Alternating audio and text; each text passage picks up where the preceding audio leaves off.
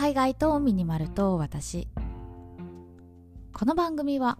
東南アジアでミニマルライフを送っているミニマリストのマーヤが100日間のシンプルライフを通して感じた偏愛アイテムをご紹介する番組です。100日間のシンプルライフ。ルールはたった2つ。1すべての持ち物をクローゼットにしまう。2 1日1アイテム引き出す。このラジオが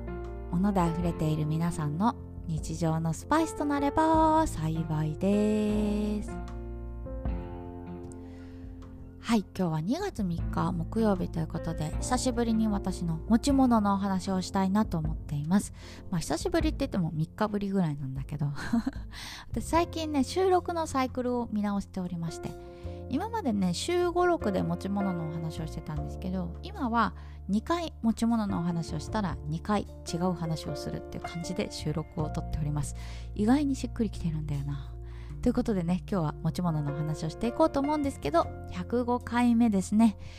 ワンピースについてお話をしたいと思います。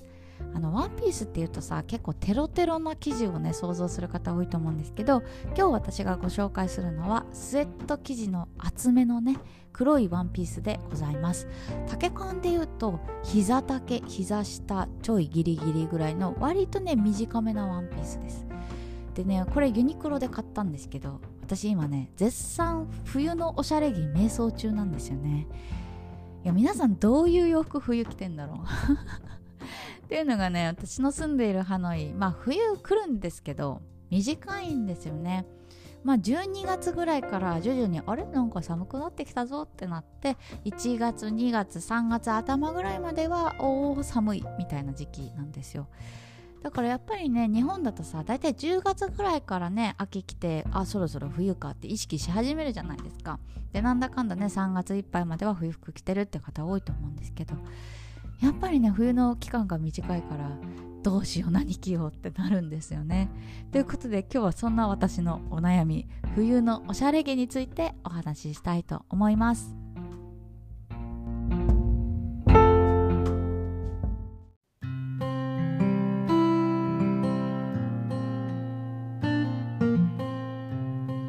冬のおしゃれ着の話をする前に私の冬服ラインナップのお話をしますね。マーヤの冬服なんですけど基本的にスウェットがベースです。もう女子っていうより野郎だよね。なんかそれは自分でも自覚してるんですけど、まあ、ニューバランスのスウェットユニクロのスウェットこれにだいぶ助けられつつあとはユニクロのロンティーなんかを着たりしています。でユニクロのロンティーもね実はメンズなんだよな。私以前のラジオでも話したことあるんですけどあんまりねユニクロのレディースが好きじゃなくて。かさ無駄にウエストキュッてなってるもの多くないですか？あれいらんくないって思うんだけど。大体私はねあのメンズの S サイズに助けられたりしています。であとこれだけだとさすがに寒いんで、まあ、99日目に紹介したあのショート丈のアウターを羽織りますね。A ラインでね結構バサって着れてこれかなり気に入ってます。はい。で今のところ以上って感じでまあ冬服っていうとさやっぱりセーターとかね王道ですよね。私セーターは1枚も持っていません。あの大好きなんですよ。本当に大好き。なんですけどやっぱりねそれよりも手入れがめんどくさいっていう方が勝っちゃってる今。というのがねやっぱりね私洗濯何度失敗して泣いたことかって感じなんですよね。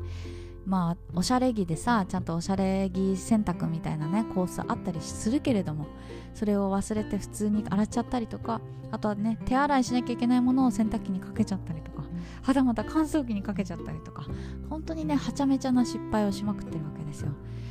でさセーターってさ本当に縮むじゃないですか。なんかトイプードルを風呂に入れた時の衝撃みたいななんかそれぐらい縮むんですよね。お前こんなに小さかったの？みたいなでトイプードルはさちゃんとドライヤーしたら元に戻ってくれるじゃないですか。ふわふわ抜けになると思うんですけど。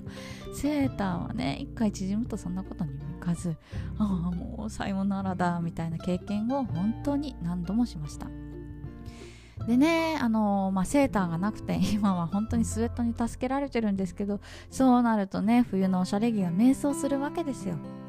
まあ、そもそもね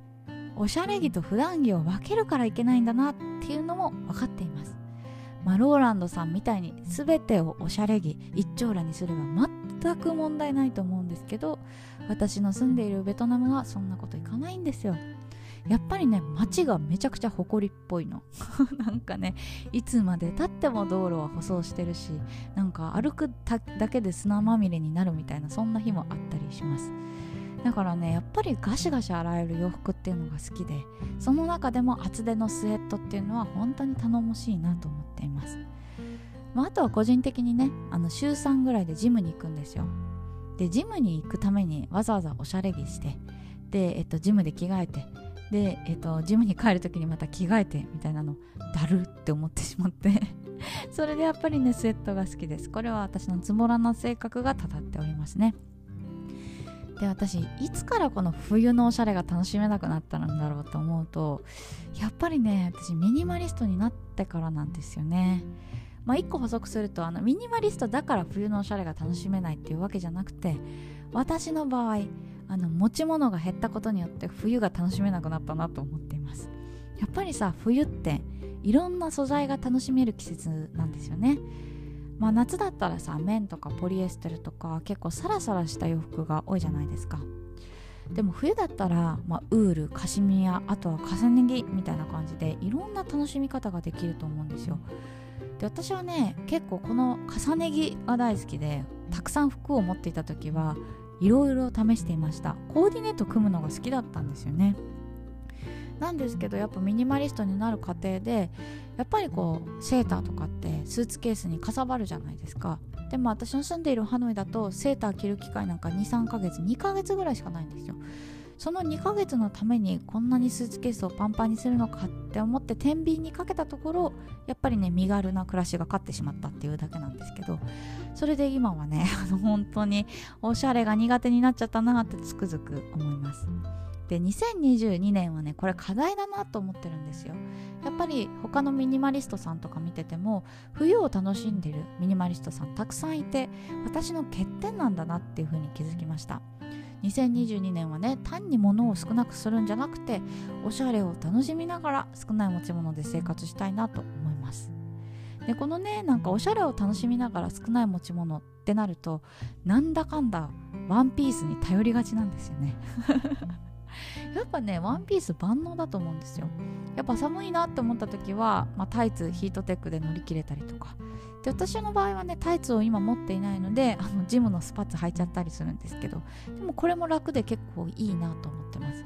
バイク乗る時も気にならないしね寒さもしのげるし。一石二鳥やと思って。